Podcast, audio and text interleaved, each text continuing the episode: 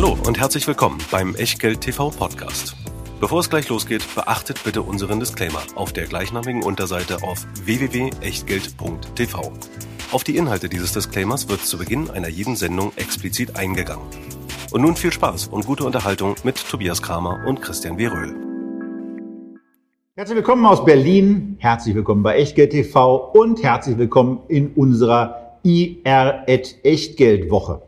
Wir sind beim zweiten Unternehmen angekommen. Wir haben angefangen mit der deutschen Industrie REIT. Wir hören auf am kommenden Dienstag mit der deutschen Konsum REIT und wir haben was Spannendes noch dazwischen. Wir, das sind Christian Viröl. Und Tobias Kramer. Und wie immer bei Echtgeld TV fängt Christian zunächst mit dem leidigen Thema Rechtliches an, mit dem leidigen Thema, aber immer wieder gerne genommen, unser Disclaimer. Ja, denn auch IR at Echtgeld TV ist natürlich keine Anlageberatung, keine Rechtsberatung, schon gar keine Steuerberatung und sowieso keine Aufforderung zum Kauf oder Verkauf von Wertpapieren. Wir plaudern hier mit unserem Gast, stellen ein Unternehmen vor. Was ihr aus diesen Inhalten macht oder eben nicht macht, das ist ganz allein eure Sache. Wir können dafür genauso wenig eine Haftung übernehmen wie unser Gast. Und dasselbe gilt natürlich auch für die Unterlagen zu dieser Sendung die ihr wie immer in der Echtgeld TV Lounge findet. Und wenn ihr jetzt nicht wisst, Echtgeld TV Lounge, was ist denn das? www.echtgeld.tv. Dort einfach anmelden, alle Unterlagen bekommen und keine Sendung mehr verpassen. Und zu Gast haben wir heute ein Unternehmen, was wir gerne vor der Corona-Krise auch schon begrüßt hätten. Äh, das ging aber irgendwie nicht, weil dann kam Corona und dann ging erstmal gar nichts.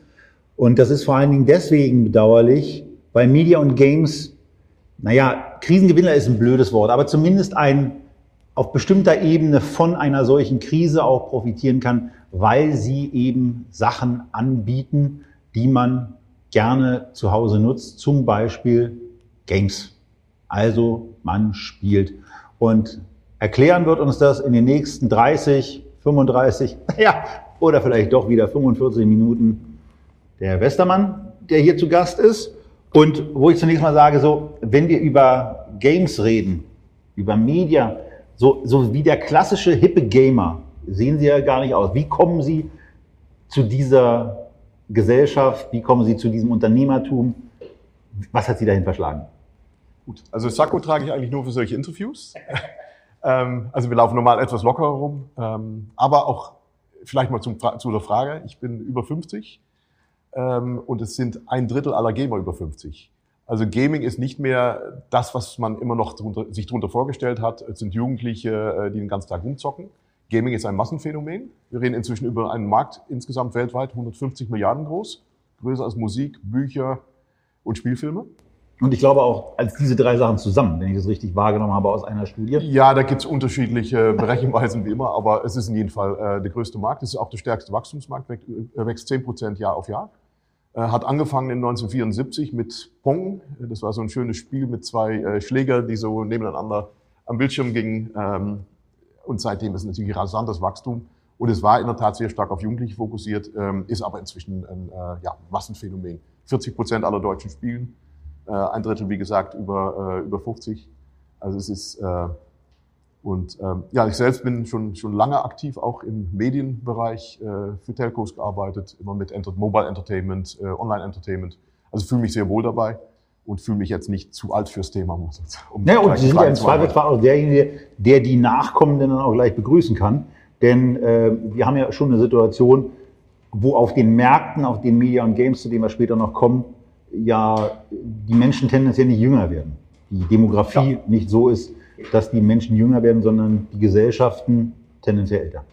Ja, und es ist auch so, dass Leute, die älter werden, oft auch viel mehr Zeit haben, Freizeit haben. Also deswegen auch ein sehr, und Geld haben. Und deswegen auch ein sehr wichtiger Markt äh, für, für die Spielindustrie sind, für die ganze Entertainment-Industrie. Können wir aber schon mal dazu übergehen, dass wir bei, bei Media und Games etwas haben, wo wir den vollständigen Namen ja auch mal sagen, nämlich Media und Games Ist natürlich Invest ganz klar, dass du mich an dieser Stelle ins Spiel bringst, ne? weil von mir werden sie heute die ganzen dummen Fragen bekommen. Äh, insbesondere, weil ich zur Mehrheit derjenigen gehöre. Sie haben mir gerade gesagt, 40 Prozent spielen Games. Ne? Ich gehöre zu den 60 Prozent. Sie haben dieses Ping-Pong erwähnt. Also da bin ich irgendwo Pong. stehen geblieben. Irgendwo, ja, Pong von mir aus auch. Also ich bin, glaube ich, bei Snake am äh, Nokia-Handy äh, stehen geblieben. Ich habe überhaupt keine Ahnung von Gaming. Spiele das auch nicht, aber ich lerne ja gerne dazu. Und das ist ja das Schöne, dass ich hier dieselbe Rolle einnehme wie vielleicht doch der eine oder andere äh, von unseren Zuschauern. Und also für mich ist das Thema schon mal erstmal schwierig, weil ich mit dem Thema nichts anfangen kann. Ich tue mich mit äh, Immobilien viel leichter. Ähm, aber lass mich gerne auf Dinge ein, lerne gerne was dazu möchte aber natürlich auch möglichst einfachen Einstieg haben. Und jetzt sehe ich hier Media and Games Invest PLC. Und das Ganze ist die Gesellschaft, die registriert ist in Malta. So, und da habe ich natürlich schon mal gleich so meine erste Hürde, mich der ganzen Sache anzunähern. Ähm, Also ich mag unseren Rechtsrahmen Deutsche Aktiengesellschaft sehr gerne. In dem kenne ich mich halbwegs aus, auch wenn ich kein Jurist bin. Äh, warum zum Geier, mal so direkt formuliert, muss es denn Malta sein? Ähm, was hat das für Vorteile oder wie ist das historisch entstanden und wie können Sie meine diesbezüglichen Bedenken, was Governance angeht, was Transparenz angeht, zerstreuen? Gut, wir sind, um anzufangen, an der Deutsche, Deutsche Börse, also Xetra und Frankfurt, ähm, notiert und auch reguliert. Äh, Also halten uns hier auch an die Vorschriften. Also insofern keine Abweichungen von anderen Firmen, die äh, hier notiert sind. Ähm, wir sind eine globale Firma. Äh, fast 50 Prozent unseres Umsatzes kommt aus USA, äh, 40 Prozent aus Europa und sehen uns in dem Sinne auch nicht nur Deutschland fokussiert. Ähm, ich bin selber Holländer, also auch nicht Deutscher in dem Sinne. Ähm, fühlen uns aber hier wohl auch am Börsenplatz, ist ja einer der größten in Europa. Ähm, Malta ist dadurch gekommen, wir hatten, haben angefangen mit Gamigo, Spielefirma, dann ein Mantelkonstrukt, also ein Reverse äh, Listing, um mal sozusagen gemacht und hatten einen maltesischen äh, Mantel dafür zur Verfügung. Ähm, wir haben unterschätzt, wie die deutschen Investoren darauf reagieren, äh, weil Engländer, Skandinavier und dergleichen haben mit Malta alle keine Probleme. Aber deutsche Investoren haben ähm, Samsung mit zwei Themen Probleme. Das eine ist in der Tat Malta und das andere ist, ist auch Gaming. Ist die Affinität für Gaming in Deutschland ist auch nicht so ganz groß. Also viele Investoren, die in Immobilien, in Maschinenwerte, in Autos und so weiter investieren. Äh, Spiele merken wir hier einfach, dass wir auch Investoren immer das Thema nochmal erläutern müssen. Und äh, da ist in der Tat äh, jemand, der nicht spielt oder nicht so im Markt drin ist, ist es etwas erläuterungsbedürftiger wie eine Immobilie oder dergleichen. Ähm, zum Unternehmensform die Frage, weil das ist natürlich auch eine Rolle. Ähm, PLC äh, ist in der Tat, hört sich auch hier wieder für einen Deutsche als nicht so geläufig an, für einen Engländer oder Skandinavier dann doch schon wieder. Ähm, wir wollen aber, und da sind wir jetzt auch in der Vorbereitung, ähm, den Unternehmensform in eine SE verwandeln äh, und hätten damit auch die Möglichkeit umzuziehen. Also je nachdem, wie sich die Märkte entwickeln, auch in Deutschland, äh, wie sich die Investorenlandschaft entwickelt, ähm, überlegen wir auch ähm, eventuell irgendwann mal aus Malta wegzuziehen. Ähm, also ist eine konkrete Überlegung, äh, aber bis jetzt keine Deadlines oder keine Timings dafür gesetzt. Damit bin Wir ich hören- natürlich wir sehr hören- happy, schon, sehr happy schon mal mit der Ankündigung, also SE mit der Perspektive, weil da haben wir natürlich zumindest wieder auch einen Rechtsrahmen, den wir kennen von vielen Gesellschaften, wo wir die Organverteilung kennen, wo wir natürlich auch wissen, welche Rechte, Durchgriffsrechte wir als Aktionäre haben. Insofern, wenn Sie die Gesellschaft entsprechend weiterentwickeln, macht natürlich ein solches Upgrade der Rechtsform, muss ich als Anlegerschützer ganz offen sagen, in jedem Fall Sinn. Aber das war so das, das Äußere, ne, da muss ich einfach, das ist so das erste, die erste Hürde, die ich überspringen muss, ähm, ähm, muss. So, und jetzt haben wir da drin Media und Games.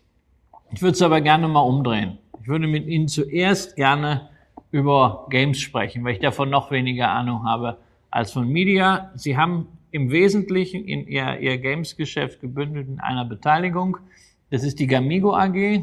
Die ist dem einen oder anderen Anleger vielleicht schon dadurch geläufig, dass sie mal Mittelstandsanleihen begeben hat. Äh, Und äh, ich habe selber damals diese Anleihe äh, gehabt, weil ich den ehemaligen CFO kannte. Und interessanterweise, und da ist natürlich schon wieder mal was eindeutig Positives, die meisten Mittelstandsanleihen sind gefloppt. Äh, Ihre ist, äh, Gamigo-Anleihe ist ganz normal äh, zurückgezahlt worden, hat äh, ordentlich Zinsen abgeworfen. Was ist denn jetzt inzwischen so aus Gamigo geworden? Also man kennt vielleicht ja auch unseren Zuschauern Activision Blizzard, EA Sports, Take-Two Interactive, sind so die Spielefirmen, die ich kenne. Ähm, Gamigo passt nicht so ganz in diese Range, aber erzählen Sie doch mal, was ist so der Unterschied?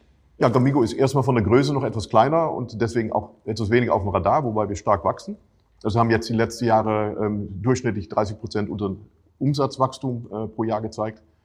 Ähm, Gamigo ist im Jahr 2000 gegründet, das Spielefirma, also war einer der ersten eigentlich im Bereich äh, Online-Spiele. Ähm, konzentriert sich ursprünglich auf Massive Multiplayer Games, also äh, Spiele, wo viele Leute gleichzeitig spielen, ähm, miteinander spielen. Das ist auch sehr wichtig, das soziale Aspekt. Ähm, man spielt miteinander, man kennt sich auch schon Jahre. Ähm, Interessante an solche Massive Multiplayer Spiele ist, dass sie sehr lange Lebenszeiten haben. Das bekannte, bekannteste in, äh, im Markt ist World of Warcraft. Kennen ja auch äh, viele Leute, ist glaube ich inzwischen 17 Jahre alt. Unser ältestes Spiel Fiesta Online ist äh, 13 Jahre alt, meine ich jetzt inzwischen. Ähm, Spiele sind sehr lange drin. Ähm, es ist free to play, also man kann gratis anfangen zu spielen. Also die Hürde von ich laufe im weiß ich was, Mediamarkt und äh, muss ein CD kaufen, 50 oder 70 Euro, hat man nicht. Man kann gratis anfangen, schauen, ob das Spiel einem gefällt. Ähm, dann fangen die Leute aber schon an auszugeben für Kostüme, äh, aber auch für, für Upgrades und solche verschiedene Sachen. Und ähm, ja, wir sehen Customer Lifetime Values von über zweieinhalbtausend Euro, was natürlich sehr erheblich ist. Ähm, für da muss ich jetzt einhaken. Also zweieinhalbtausend, also da sagt jemand, ich will jetzt dieses Fiesta spielen und im Laufe äh, der Zeit gibt der da jetzt zweieinhalbtausend Euro aus abdiskontiert für irgendwas, was man da als Zubehör holt. Das sind pro Monat 50, 60 Euro oder was? Ja, pro Monat ist typischerweise in den Spielen, also nicht nur bei uns, auch bei, bei Wettbewerber 50 bis 70 Euro. Ähm, und die werden dann, also Lifetimes vier Jahre plus. Ähm, wir haben von unsere ältere Spiele, ältere Spiele kommt über 50 Prozent des Umsatzes von Spielern, die länger als fünf Jahre in dem Spiel drin sind. Ähm, also man sieht extrem, und das fand ich auch sehr attraktiv, weil ich habe ja die Firma Gamigo übernommen damals von Axel Springer in 2012 und ähm, sehr attraktiv zu sehen, wie langfristig Umsatzströme sind. Also man hat extrem, wenn man einen Kunde hat, ist er auch langfristig mit dem Spiel verbunden. Klar, man muss vieles dafür machen, muss schauen, dass es völlig attraktiv bleibt, dass äh, die Community sich äh, nicht in die Haare bekommen. Also wir haben Community Management und alles, was dazu gehört. Aber dann ist es ein sehr langfristiges Business.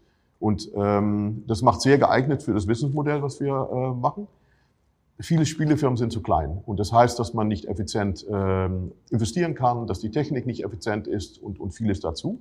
Das war auch mit Gamigo der Fall, wie ich es übernommen habe. Äh, die Firma hat ähm, ja, jeden Monat Verlust abgeworfen, Cash verbrannt.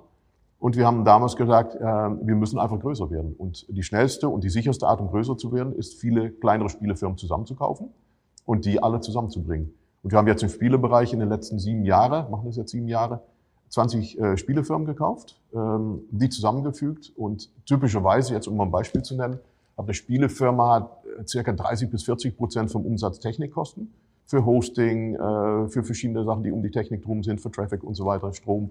Ähm, wir liegen jetzt als Firma im Gaming-Bereich unter 10 Prozent und sind zuversichtlich, dass wir Richtung 5 Prozent gehen. Und da kriegt man natürlich, wenn man solche Firmen, ineffiziente kleinere Firmen zusammenfügt, ähm, bekommt man natürlich einen viel stärkere ähm, äh, ja, Zusammenhalt und damit auch viel größere Effizienz.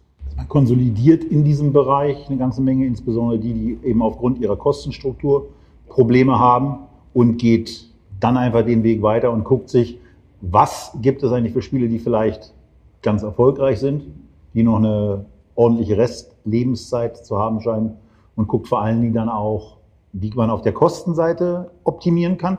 Man fragt sich dann natürlich, wie geht's auf der Erlösseite denn dann weiter? Geht's über die, auf der Erlösseite nur in Anführungsstrichen durch Zukäufe weiter oder sind dort auch Steigerungen drin? Ich meine, diese 50 und 80, 50 bis 80 Euro, die in, den in der Präsentation ja erwähnt sind, dabei wieder der Exkurs und auch der Hinweis an euch, dass auch bei Media und Games der IR-Bereich sehr, sehr gut und umfangreich gemacht ist, nicht nur Präsentationen abzurufen sind, sondern auch sehr mitunter umfangreiche Studien hervorzuheben, hier aus meiner Sicht die von Warburg, äh, die zwei Studien gemacht haben, wo in der ersten längeren auch sehr umfangreich und umfassend das Unternehmen erklärt wird.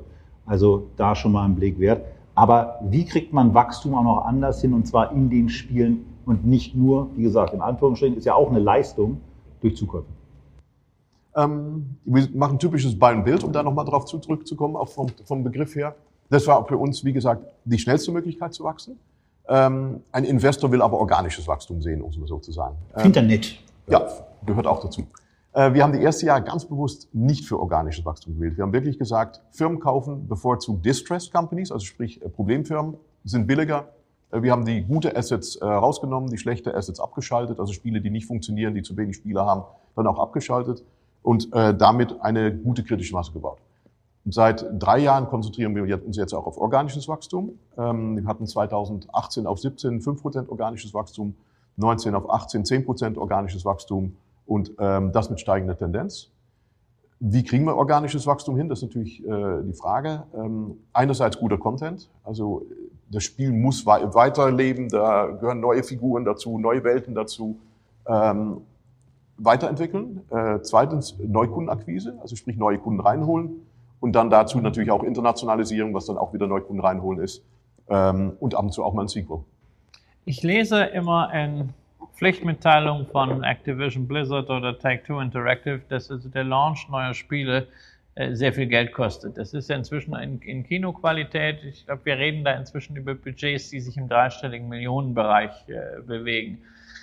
Jetzt kommen Sie daher mit einer kleinen Firma, Marktkapitalisierung knapp an die 100 Millionen Euro, ähm, mit einem Spiel, Sie erwähnten dieses Fiesta, was 13 Jahre alt ist und sagen, da muss man mal irgendwie was Neues darum machen, also mal neue Figuren, mal ein neuer Umhang. Ähm, das hört sich für mich so ein bisschen an, so wie so ein Rennen zwischen, äh, zwischen Tesla und Traktor. Ähm, sind Sie da überhaupt, wie wollen Sie da konkurrenzfähig sein? Das können Sie ja eigentlich nur, weil Sie dann sehr spezielle Kunden haben. Sind das dann Leute, die äh, diese Spiele seit, seit 13 Jahren wirklich spielen? Wollen die, wollen die keine, äh, keine Innovation haben? Wollen die nicht irgendwann mal was Neues haben? Gehen die nicht irgendwann mal äh, zu einem anderen Spieleentwickler? Also die Spiele sind alt zum Teil. Wir haben auch neu, wir launchen auch neue Spiele, komme ich gleich dazu. Ähm, aber das heißt nicht, dass die Spiele auf dem Stand sind wie vor 13 Jahren. Da wird natürlich viel dran erneuert und viel neu gemacht. Ähm, wir haben ein Spiel, Desert Operations, ein Aufbaustrategiespiel. Da war die Grafik in der Tat total veraltet. Da haben wir jetzt gerade vor ein paar Monaten komplett neue Grafik reingebaut. Ähm, also die Spiele werden, ja, wie heißt das schön beim Auto, rundum erneuert. Ähm, es ist nicht das Spiel von, von, von früher, hat aber natürlich ein, ich glaube, darum geht, sehr treue ähm, Spieler, die da drin sind, die das Spiel lieben, die miteinander spielen. Äh, es sind auch zum Teil Social Communities, wo die Leute zusammenspielen. Und ähm, die, der Zusammenhang, also man muss ein Spiel gut pflegen, man muss es erneuern, man muss neue Sachen und an der anderen Seite äh, die Community selber äh, ist ein, äh, sehr wichtiger ähm, ähm, ja, Zusammenhalt in dem äh, Thema. Und manchmal spielt man im Übrigen auch ganz gerne alte Sachen. Also ich habe auf äh, diesem Gerät unter anderem ein Spiel drauf, das heißt Kaiser. Das habe ich schon auf dem C64 gespielt. Und auf Flügen gehe ich damit unter einfach rein und nutze das. Also Flüge, das war diese Reiseform, die man von früher vielleicht noch kennt, wenn man sich von einem A-Ort zum anderen schnell bewegt hat, ist jetzt gerade nicht so en vogue, aber das funktioniert eben ähm, und ist etwas. Du guckst aber immer noch sehr skeptisch. Ja, weil das, also ich meine, das ist ja schön, dass du da äh, Spiele spielst, die du früher gespielt hast. Ich weiß eigentlich nicht, ob ich jetzt ein Geschäftsmodell, in das ich investieren soll, darauf äh, aufbaue, dass so wir so Generation Wählscheibe äh, dass wir uns an irgendwas erinnern, was wir früher gemacht haben. Das ist ähnlich so. Also ich meine, was haben wir früher gegessen? Diese Brause-UFOs und sowas. Also deswegen würde ich da jetzt auch nicht heute rein investieren. Ähm, die Frage ist, wie sprechen Sie denn einfach mal neue Kunden an? Weil äh, à la longue muss ich ja sagen, okay, irgendwann äh, kommen auch Gamer mal in dieses Alter, wo sie vielleicht nicht mehr ordentlich gucken können oder auch schlichtweg nicht mehr da sind. Ne? Also äh, ist ja auch ein gewisser demografischer Wandel. Wo kommt, denn, wo kommt denn der Nachwuchs her? Wie, wie erklären Sie denn einem, äh, was weiß ich, 14-Jährigen, 15-Jährigen, der soll jetzt ein Strategiespiel machen oder äh, Fiesta, was im, im Kern seit 13 Jahren am Markt ist, ähm, und jetzt nicht bei, bei Activision Blizzard irgend so, so ein Super-Game. Ähm, wie holen Sie diese Leute ran? Wie, wie kommt der Nachwuchs?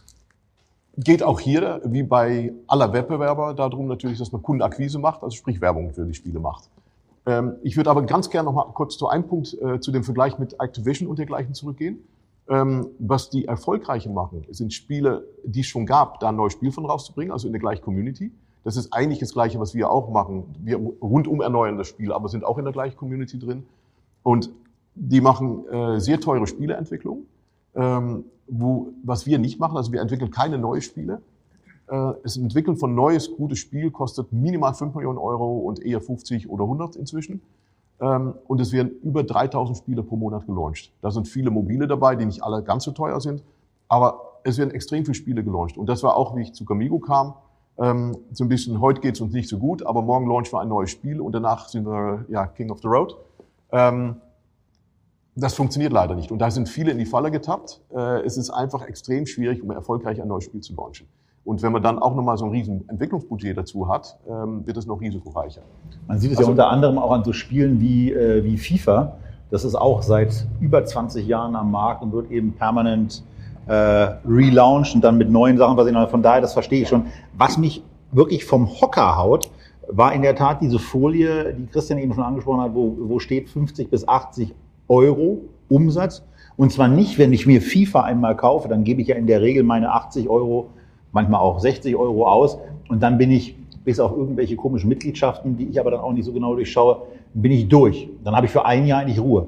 Und die Spieler geben dieses immense, in meinen Augen immense Geld aus. Ich fühlte mich so ein bisschen an das äh, erinnert, womit Warren Buffett irgendwann mal angefangen hat, nämlich diese Cigar-Butt-Strategie zu machen. Also Dinge, die vielleicht schon so relativ gut benutzt sind, aber wo die Aufwärtsmöglichkeiten nicht mehr so da sind, die zu nehmen und dann äh, ja, aufzurauchen. Ist es so ein bisschen die Strategie mit einer zusätzlichen Erneuerung? Ja, man muss es erst vielleicht mal ein bisschen relativieren. Ähm, wenn wir über 50, 60 Euro pro Monat sprechen, sprechen wir über zwei Euro am Tag. Ähm, ist bei 60 Euro. Ähm, wenn jemand jeden Tag spielt und das sein Haupthobby ist, was es bei vielen unserer Spieler ist, die spielen zwei Stunden, drei Stunden am Tag das Spiel, dann ist es pro Stunde eines der billigeren Entertainments. Also in dem Sinne ähm, alles ist relativ. Ich meine, ich bin kein Raucher, aber es gibt einige Raucher, die wissen auch, was sie pro Tag in ihre Zigaretten ausgeben, um mal so zu sagen.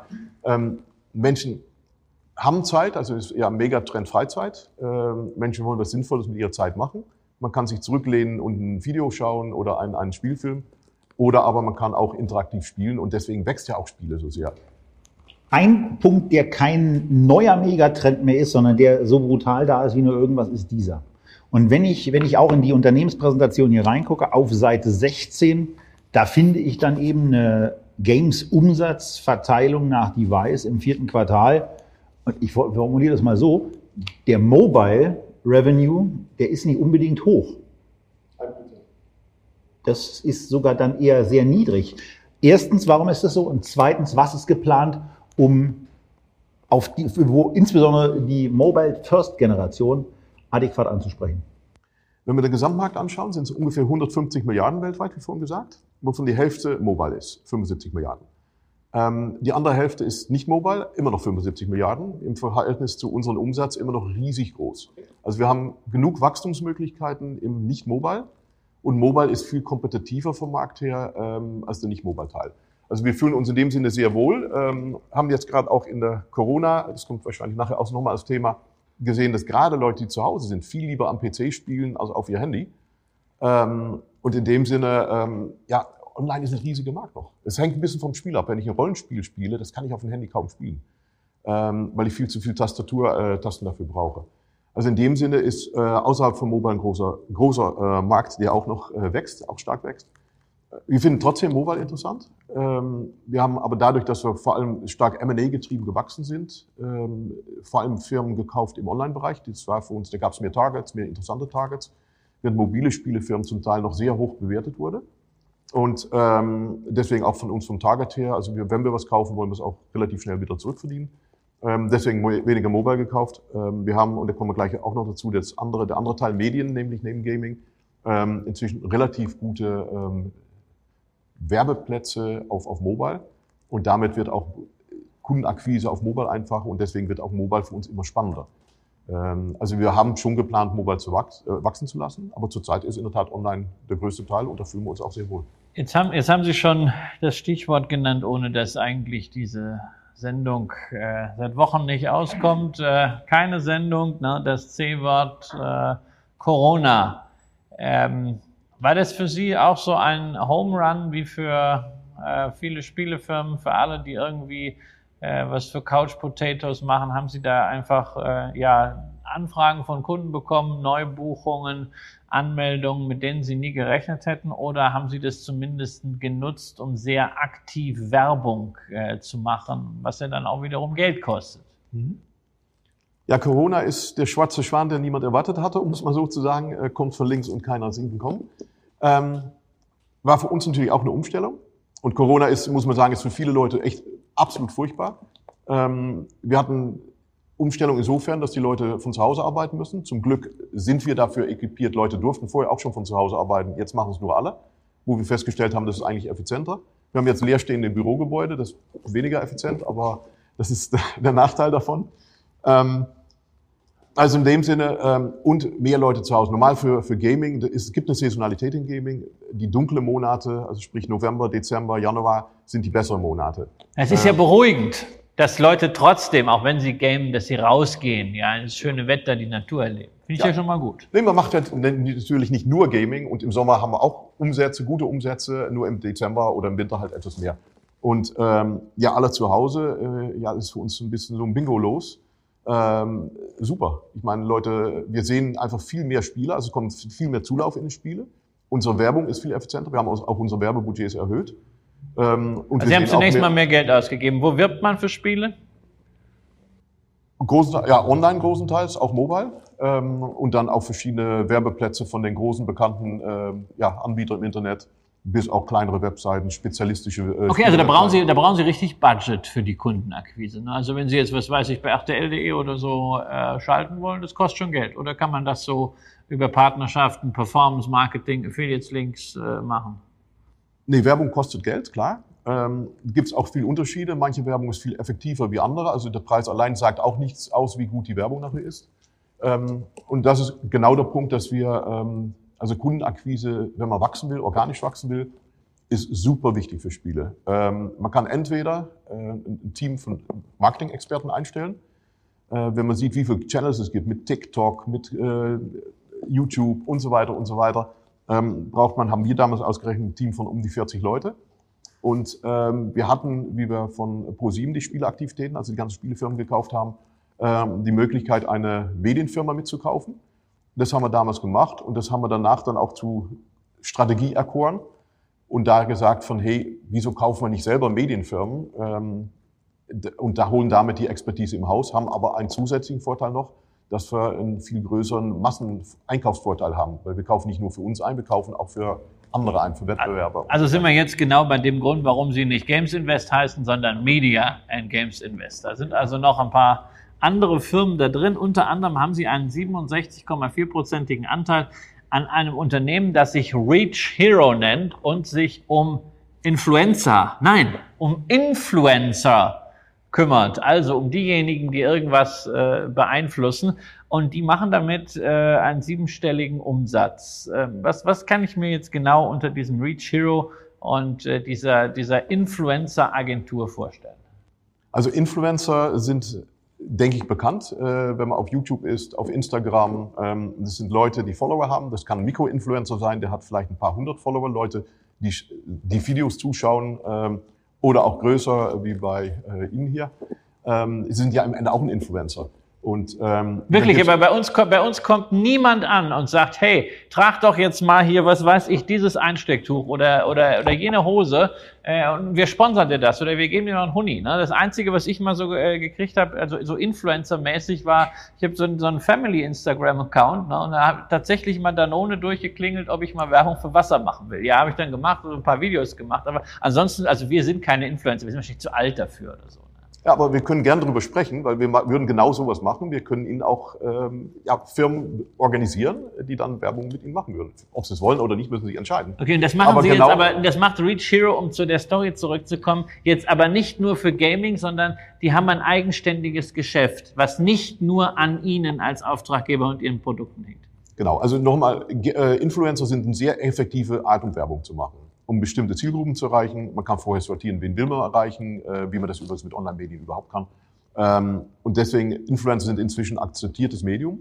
Ähm, wir sehen schon an der Seite der, der Werbetreibenden, also der Werbefirmen, dass sie immer noch ein bisschen skeptisch sind, äh, weil es immer noch nicht 100% gut messbar ist und solche Sachen. Ähm, wir sehen aber aus eigener Erfahrung bei uns in den äh, Spielefirmen, ähm, wie effektiv es ist und auch immer mehr äh, Werbetreibende werden, sind überzeugt davon. Ähm, man kann sehr zielgruppengenau Produkte äh, äh, promoten. Und was Reach Hero macht, äh, die haben sowohl ein Agenturgeschäft, wo sie genau den richtigen Influencer suchen zu dem Kunden, um mal so zu sagen, ähm, auch die Kampagnen machen und, und aufbereiten, haben aber auch eine SaaS-Plattform, also Software as a Service, ähm, wo in Deutschland, ich glaube, 80.000 Influencer inzwischen registriert sind, wo über 10.000 Firmen registriert sind und wo die Firmen direkt über die Plattform ihre Influencer buchen können, die Abrechnung machen können, Influencer selektieren können und auch die Influencer ihre Kampagnen verwalten können. Ähm, wir lieben, sagen wir so, Softwarelösungen. Manuell ist alles schön.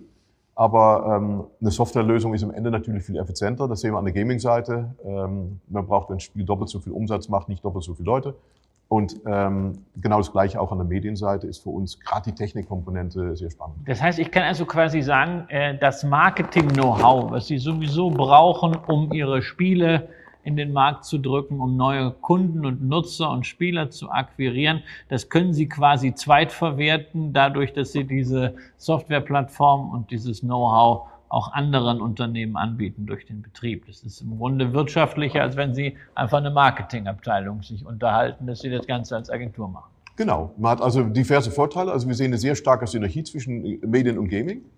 Ähm, einerseits Einkaufeffizienz, viel mehr Know-how äh, zur Verfügung und, und Skalenvorteile. Und an der anderen Seite haben die, Medien, äh, Spiele, äh, die Medienfirmen auch einen großen Vorteil, weil wir in den Spielen natürlich auch äh, sehr exklusive Werbeplätze haben und äh, die von unseren Medienfirmen vertrieben werden und damit auch die Medienfirmen wieder ein Alleinstellungsmerkmal haben gegenüber anderen Medienfirmen.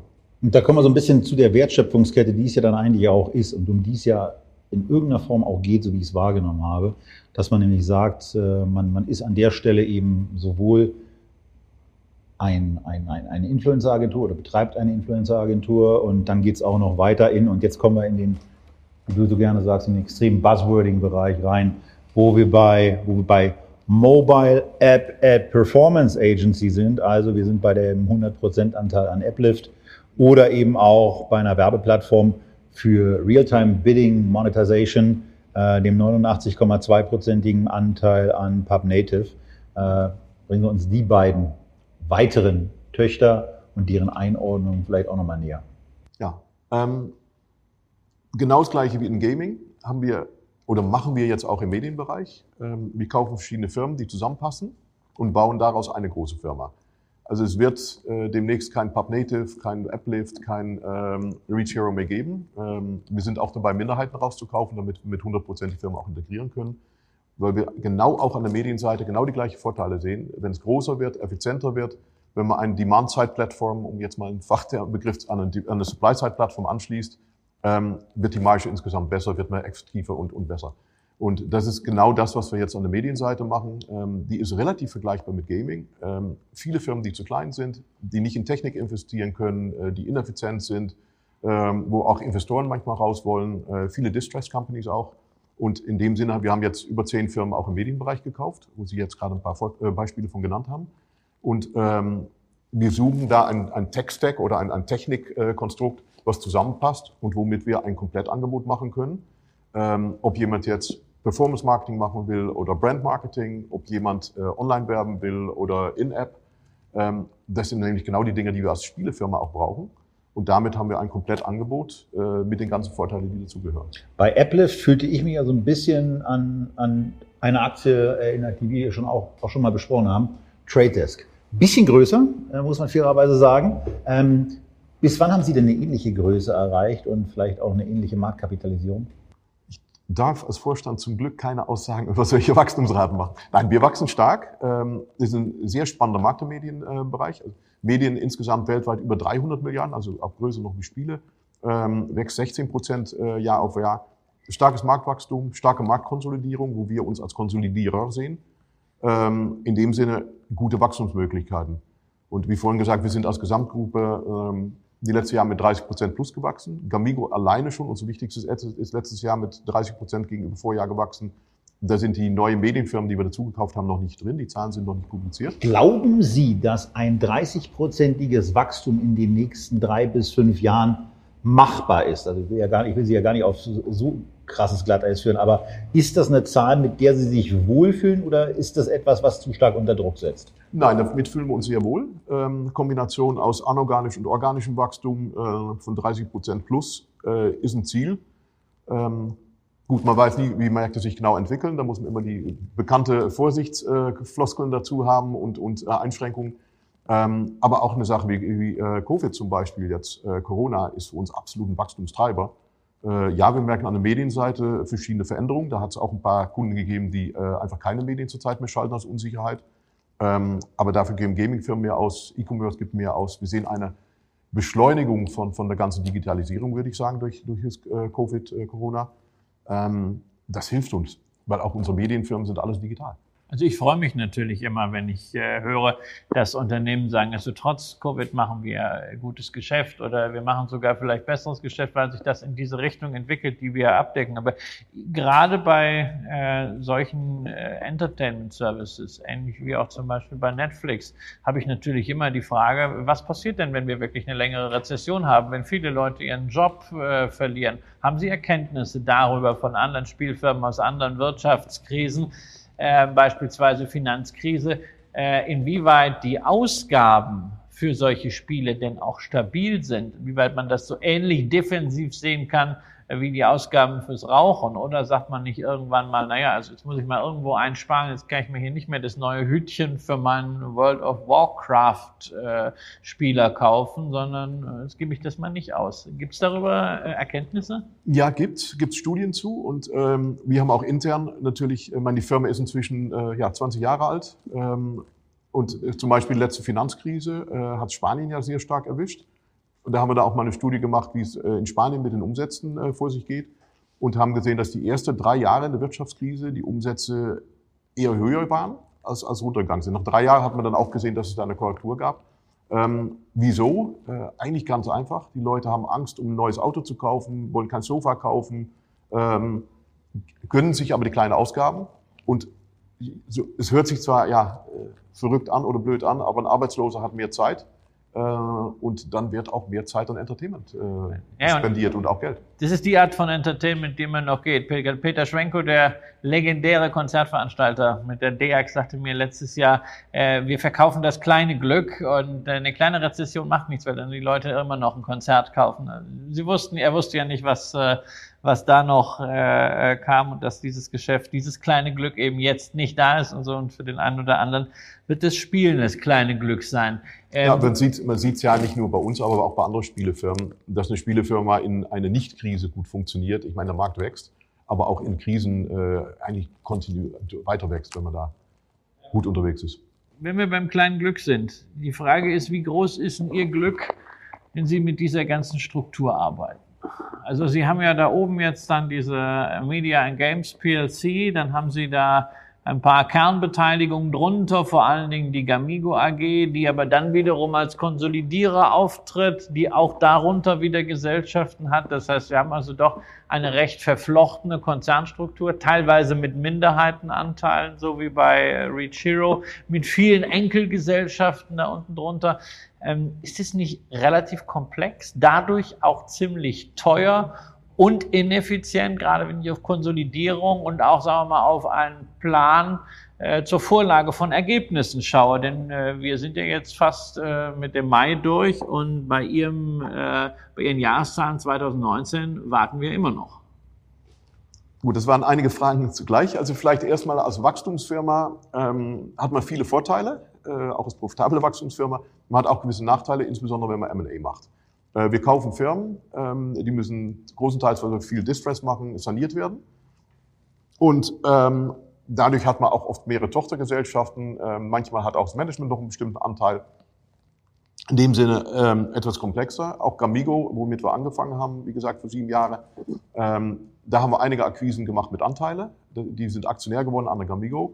Wir haben jetzt Media Games Invest als börsennotierter Gesellschaft oben drüber gesetzt und haben es jetzt im Q1 geschafft, äh, Gamigo eigentlich komplett alle Aktionäre rauszukaufen. Es sind noch zwei Kleinaktionäre. Der drin. war früher Pro7 mit dabei, oder? Ähm, Pro7 war Aktionär mit drin, Axel Springer war mit drin. Äh, die haben wir jetzt alle rausgekauft. Äh, damit hat äh, Media Games Invest 99,9 Prozent der Anteile von, äh, von der Gamigo. Ähm, und Sie werden in Zukunft sehen, dass es alles viel einfacher ist. Es hört sich viel komplexer an inzwischen, wie es, wie es ist. Es war aber in der Tat etwas schwer durchschaubar, weil wir den wie heißt es, die Wandlung gemacht haben von äh, Gamigo auf Media und Games Invest, ähm, das aber auch genutzt haben, gleich um die Struktur zu bereinigen oder zu optimieren. Aber wie lange wird es dauern, bis dieser Konsolidierer, als der Sie sich ja selber auch beschreiben, sich selber konsolidiert hat? Wir werden dauernd konsolidieren, wir werden weiter übernehmen. Also wir machen im Schnitt drei bis fünf Übernahmen pro Jahr. Also ich sehe da jetzt auch nicht, ich glaube, dass es eher mehr werden als weniger. Ähm, in dem Sinne wird es immer was zu schreiben geben, immer was zu sagen geben, immer was zu erklären geben. Ähm, das ist ja Teil des Geschäftsmodells. Nur die Hauptstruktur ist, ist klar jetzt. Wir haben Media Games Invest börsennotiert. Und ähm, da gibt's auch Berichts, äh, wie heißt das jetzt, eine Segmentberichterstattung, äh, Spiele und Medien. Und für den Rest ist es egal, um mal so zu sagen. Und wir kaufen, wie vorhin gesagt, auch Ziel ist auch Minderheiten rauszukaufen. Wobei es manchmal gut ist, ähm, wenn wir Minderheiten haben, ist es immer nur das Management. Und die wollen wir natürlich auch motivieren, um da äh, erfolgreich zu sein. Also dann sind wir bei den 2019er Zahlen. Äh, wann kommen die und warum, warum hat es eigentlich so lange gedauert? Ähm, Zahlen sind für Juni geplant. Ähm, wir haben zwei Sets an Zahlen und das hat auch nochmal mit der Struktur zu tun. Die Gamigo ist eigenständig, äh, hat auch eine Anleihe in Schweden börsennotiert und muss als Konzern äh, zuerst äh, geprüft werden, fertig gemacht werden, bevor wir den Media Games, äh, den Media Games Invest äh, Konzern machen können. Ähm, und zusätzlich noch ein paar Handicaps, die wir uns selber antun mit unseren Übernahmen, nämlich PPAs machen, äh, Bewertungen machen und dergleichen. Ähm, Media Games Invest insofern bei uns für unsere Finanzabteilung jetzt, da war noch sehr viel zu tun an Anpassung, auch dadurch, dass wir jetzt das Konstrukt jetzt gewandelt haben. Ähm, deswegen sind wir auch spät. Also Gamigo-Zahlen sind veröffentlicht, die sehen ja auch, haben Sie auch gesehen, äh, gutes Wachstum, sehr gut unterwegs. Ähm, ja, Media Games Invest setzt nochmal so oben drauf, nämlich mit den Medienfirmen. Wir werden, ja, im Juni können wir da gerne auch nochmal drüber sprechen. Ich kann leider noch nicht so viel dazu sagen. Aber ähm, wir werden in Zukunft schneller werden. Wir gehen auch auf Segmentberichterstattung. Äh, auch das ist natürlich wichtig. Wir haben bis jetzt Halbjahresberichterstattung gemacht. Äh, wir arbeiten an der Transparenz, aber wir sind eigentlich am Ende von der, von der Wandlung von Gamigo Richtung Media und Games Invest. Und ähm, das läuft jetzt alles flotter und kommt in dem Sinne auch richtig in Fahrt. Wenn wir jetzt mal Richtung Zukunft schauen, haben Sie gesagt, also wir werden auf jeden Fall das Wachstumstempo beibehalten. Es gibt organisches Wachstum, aber sie wollen weiterhin äh, auch übernehmen, als Konsolidierer auftreten. Dann sind so ein paar Zahlen in den Research-Studien, die der Kollege Kramer erwähnt hat, enthalten. Also Umsatzzahlen, Schätzungen gehen hier von letztes Jahr 2019 73 Millionen bis nächstes Jahr geschätzt 2021 110. Brauchen Sie es nicht kommentieren, ist das, was Analysten sagen. Ähm, EBITDA positiv, was mich natürlich an der Stelle dann wundert, warum er beim Gewinn je Aktie ähm, letztes Jahr wird noch mit einem Verlust geschätzt, äh, dieses Jahr wird auch noch ein Verlust äh, geschätzt, warum man dann erst 2021 wirklich auf der Basis ein Break-Even hat. Womit hängt das zusammen? Ähm, Gamigo hat die Zahlen schon publiziert und das ist ja unser größtes Asset, also nicht unser einziges, da kommen nochmal Zahlen oben drauf jetzt mit der Media Games Invest. Und Gamigo hat einen Gewinn erwirtschaftet in 2019. Und wir gehen auch von aus, dass wir zukünftig auch weiter Gewinne erwirtschaften. Es auch ab 2020 schon.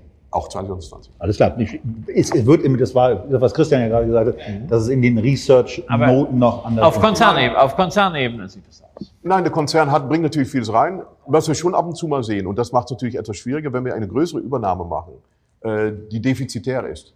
Hat man natürlich ab und zu mal kurzfristig einen EBITDA-Negativeffekt äh, drin, weil man so eine Firma sanieren muss, ähm, aufbauen muss und, und dadurch auch das EBITDA und beziehungsweise dann auch die Nettoresultate ähm, getroffen werden.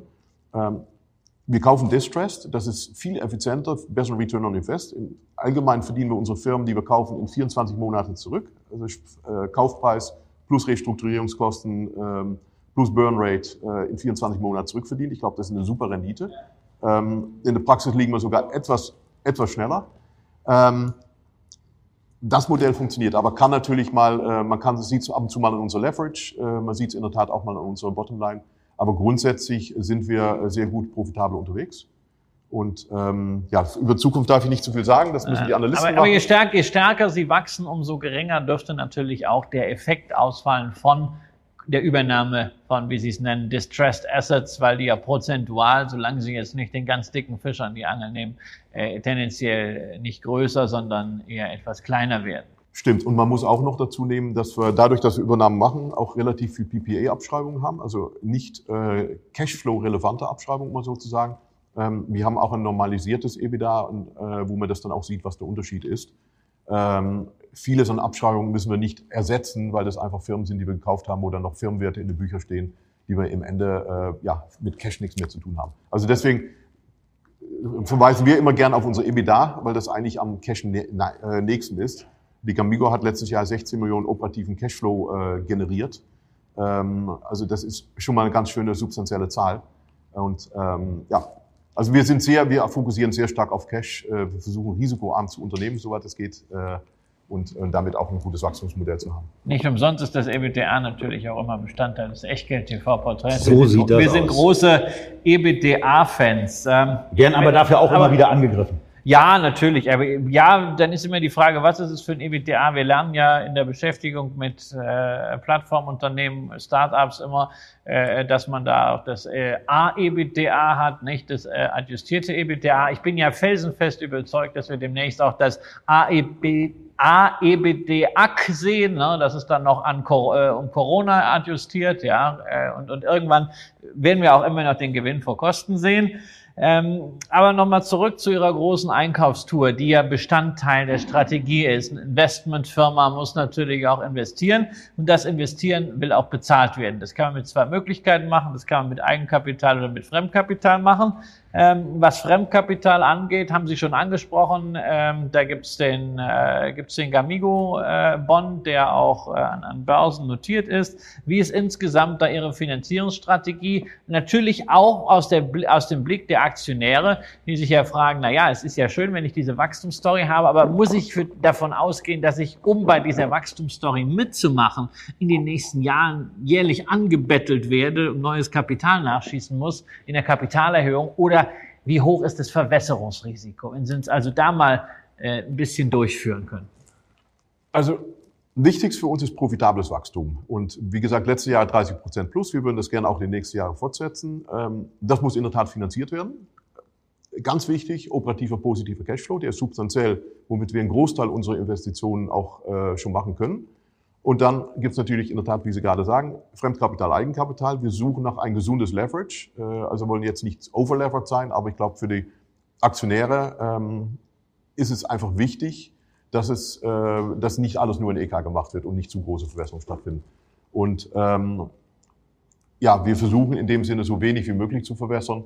Aber wenn es äh, werterhöhend ist, also accreditive, äh, dann macht es auch Sinn, um mit Aktien Sachen zu kaufen oder Aktien rauszugeben. Also wir werden jetzt absolut äh, nicht, nicht Aktien rausgeben, was es geht. Ähm, aber auch das ist ein wichtiges Instrument. Und das ist auch der Grund, dass wir an die Börse gegangen sind. Ich meine, als äh, private Firma, wie Gamigo das äh, vorher war, ist es doch schwieriger, ähm, mit Aktien, äh, mit Eigenkapital äh, zu, zu, zu arbeiten, als wenn man börsennotiert ist. Und äh, wir sehen gerade äh, in, Finnland, äh, sorry, in äh, Finnland und Schweden in der Tat sind ja sehr viele Spielefirmen äh, börsennotiert. Ähm, wie auch, das sind insbesondere zwei ähnliche Wachstumsstories, die extrem stark nochmal geholfen werden, dadurch, dass sie börsennotiert sind und äh, ja, da starkes Wachstum zeigen. Dennoch schleppen Sie, so formuliere ich es mal ganz salopp, äh, 25 Millionen zu 7 Prozent und 50 Millionen zu 7,75 Prozent aktuell mit äh, auf der Bilanz mit sich rum, bezahlen die auch äh, 5,625 Millionen sind das jedes Jahr, die rausgehen. Wenn ich auf, wenn ich auf das Echtgeld-TV-Porträt schaue, dann sehe ich Verbindlichkeiten genau, also ein bisschen höher, da wird noch eine Kleinigkeit dazukommen, ist egal. Ähm, mir geht es vor allen Dingen um einen Vergleich, den wir für euch ja auch regelmäßig machen, nämlich den Vergleich EBITDA, darüber haben wir schon gesprochen. Das wird bei uns im Moment im Porträt mit 9 Millionen angegeben, nicht mit den Zahlen, die hier noch kommen, äh, wie Sie eben genannt haben, Verbindlichkeiten von 79 Millionen.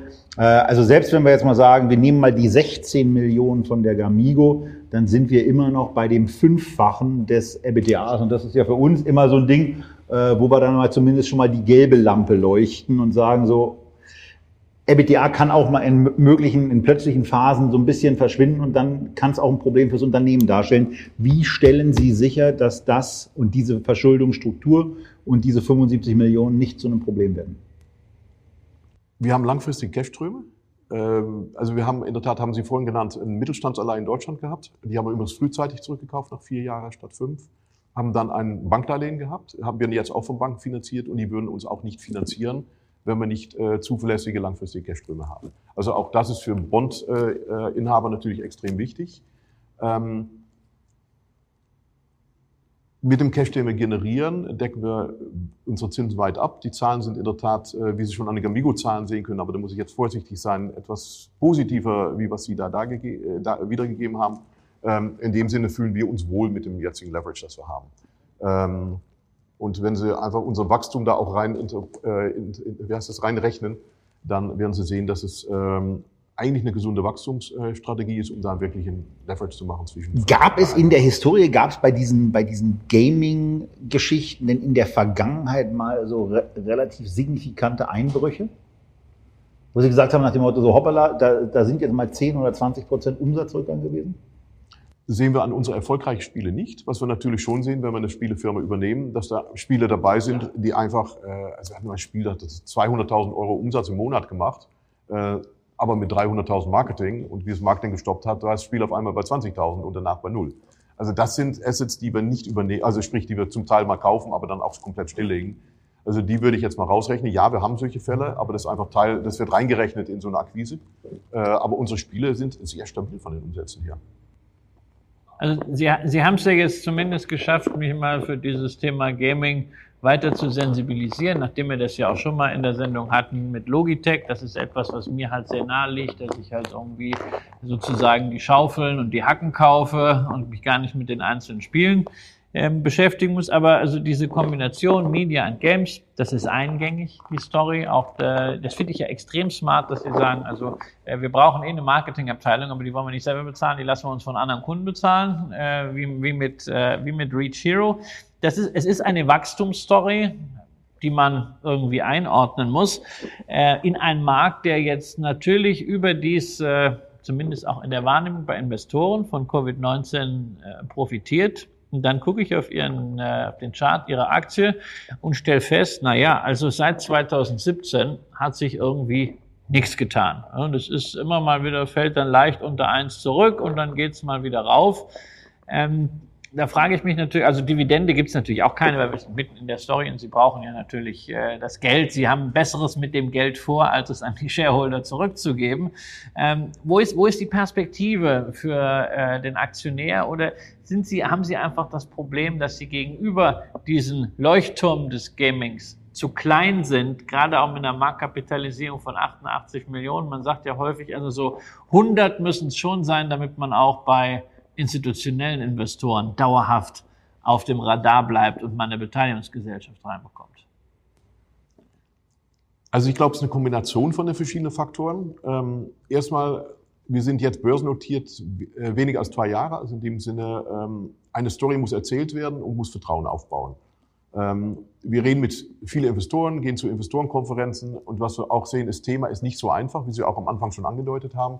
Ähm, Leute wollen zweimal die Story hören, wollen es richtig verstehen. Wir laden auch Leute zu uns in den äh, Büros ein, um mal eine Demo zu machen mit Spiele und dergleichen. Also das Thema muss erklärt werden und ist in Deutschland einfach ja, relativ einmalig, weil es gibt wenig Vergleichbares, zumindest an der deutschen Aktienmarkt. Dann sind wir in der Tat noch äh, relativ klein. Also wir wachsen stark, ähm, sind jetzt über 100 Millionen äh, Market Cap, ähm, wenn man die neue Aktien, die, äh, die looted reinkommen, äh, mit reinrechnet. Aber auch da, ähm, in Deutschland ist man mit 100 Millionen immer noch eine kleine Aktie. Und in dem Sinne, ähm, ja, ich finde es auch schade, dass der Kurs relativ flat ist. Wenn man unsere operative Entwicklung sieht, äh, ist die, also geht das, geht das nicht Hand in Hand, um mal so zu sagen. Am Ende, ja, Investoren ähm, entscheiden, wie viel man wert ist. Ähm, und was wir machen können, ist unsere Story nach außen bringen. Auch hier vielen Dank übrigens. Ähm, ich erzähle es gerne. Ich meine, die Firma wächst. Äh, Sie können an unseren Zahlen sehen, dass wir profitabel wachsen. Und äh, ich glaube, das ist im Ende das, was langfristig äh, das Wichtigste ist. Ähm, ein Kurs, hoffe ich, wird es auch nachher irgendwann mal wiedergeben. Das wird ja auch zumindest in den Studien so gesehen. Also wenn man sich mal vergegenwärtigt, Aktienkurs im Moment so bei 1,25. Warburg sagt in der jüngsten Veröffentlichung, die ihr auch auf der Website von Media und Games findet. 2,40 Euro. Stellt die mal so in den Raum. Haug und Aufhäuser sagt 1,80. Das sind ja beides nette Niveaus. Wenn man sich da irgendwo in der Mitte drauf einigen würde, wären Sie sicherlich happy, die Aktionäre wären auch happy. Wie wohl fühlen Sie sich selber mit solchen Kurszielen? Also wie, wie, wie sehen Sie das? Wie bewerten Sie das? Ist etwas, was Sie kalt lässt oder ist es etwas, wo Sie sagen, endlich erkennt mal jemand unseren Wert? Also das wichtigste Aufgabe für mich als Vorstand ist, dafür zu sorgen, dass die Firma läuft. Operativ läuft, äh, Gewinne erwirtschaftet und wächst. Ähm, den Kurs jeden Tag anzuschauen, da wird man verrückt als Vorstand. Also das versuche ich nicht zu machen. Ähm, wobei natürlich auch ähm, Investoren geben uns ihr Vertrauen und ich möchte auch gern, dass ein Investor dafür belohnt wird äh, und dann auch unsere operativen positive Entwicklung dann auch in seinen Kurs zurücksieht. Also in dem Sinne wäre es natürlich super, wenn der Kurs mal etwas steigen würde. Ähm, dazu gehört, wie vorhin schon gesagt, wir müssen die Story nach außen bringen. Äh, wenn man die Analysten sieht, äh, da sind verschiedene Schätzungen. Äh, Haug und ähm, Warburg liegen etwas auseinander. Das aber, weil ähm, Haug das M&A-Geschäft nicht mit reinnimmt und äh, Warburg schon. Also da gibt es auch Gründe für, wenn man die Studien liest. Ähm, ja, die Kurse sind weit entfernt von was wir zurzeit an Kurs zeigen. Ähm, ich finde es Wichtigste, dass wir wirklich weiter organisch wachsen, anorganisch wachsen und ähm, damit hoffentlich auch in solche Kurse reinwachsen. Ja, also für mich ist es ja so eine Sache, ich mag Unternehmerstories, äh, finde das, find das sehr spannend, mag Konsolidierungsstories. Ähm, habe in der Vergangenheit auch erfahren müssen, dass Konsolidierungsstories nicht in jeder Branche funktionieren. Äh, in tech-affinen Branchen funktionieren sie einfacher als in äh, Branchen äh, wie, wie Maschinenbau oder äh, in, in, gewissen Lifestyle-Branchen.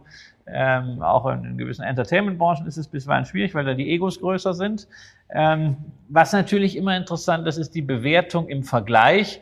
Das ist natürlich hier kein Blue Chip wie eine Activision Blizzard äh, oder eine EA Sports, aber immerhin muss man sagen, es gibt auch eine Prämie dafür. Wenn man jetzt mit dem KGV mal argumentieren möchte und die Analystenschätzung nimmt, dann äh, wären wir hier für 21 auf Basis der Erwartungen äh, beim 16,4er und der günstigste der Big Three ist immerhin bei 23 und das geht dann über, äh, das ist EA Sports und dann sind wir bei äh, Activision, Blizzard irgendwie bei 25 und Take-Two ist über 30 im KGV. Das heißt also, man hat durchaus, was man ja nicht immer sagen kann in diesen Märkten, äh, eine Risikoprämie. Ja, insofern äh, ist das also, es ist so eine klassische Geschichte, äh, wo ich mir mal überlegen kann, äh, was für mein Venture-Depot zu machen. Für meine Core-Strategie ist das natürlich nichts. Da fehlt es an der Größe und fehlt es an der Dividende. Aber genau dafür gibt es ja bei mir, Zuschauer wissen das, so ein Venture-Depot. Ja. Und ganz wichtig dabei, Christian wird da natürlich noch ein bisschen drüber nachdenken, weil eins wird nicht passieren, äh, dass Christian die Aktie vor euch kauft. Das heißt, wir haben beide im Moment diesen Titel nicht im Depot und wir werden ihn auch bis zur Ausstrahlung dieses Videos auf keinen Fall kaufen. Danach gucken wir mal. Denn eine Sache, die hat der Westermann ja schon angesprochen, die steht noch aus. Und das sind die Jahreszahlen. Die kommen dann irgendwann im Juni. Anfang Juni geht dieses Video live. Irgendwann Mitte Juni, wenn ich es richtig verstanden habe, kommen die untestierten Zahlen und Ende Juni kommen die testierten Zahlen. Wir haben im Vorfeld des Gesprächs verabredet, dass wir in unserem neuen Format Kramer und Röhl da das erste Mal auch eine Live-Schalte probieren werden und dann auch mal das Unternehmen genau über die Zahlen, die heute ja noch nicht vorgelegt werden konnten, dann auch mal kurz referieren lassen. Wir werden uns dabei darum bemühen, dass wir diesen heutigen Einstieg in das Media- und Games-Universum signifikant kürzer ausfallen lassen und auch näher an der vorgegebenen Zeit bleiben. Heute hat es brutal länger gedauert als die eigentlich angestrebten 30, 40 Minuten. Wir sind bei einer Stunde. Wir haben, glaube ich, einen extrem spannenden Markt beleuchtet. Danken euch an der Stelle für eure Aufmerksamkeit, wünschen euch bei euren Investments wie üblich viel Erfolg, rufen euch zu, bleibt ja gesund und guckt auch beim nächsten Mal wieder rein, wenn Christian und ich Hallo zu euch sagen, einen Gast begrüßen und ansonsten auch nur zu zweit miteinander plaudern. Bis zum nächsten Mal aus Berlin.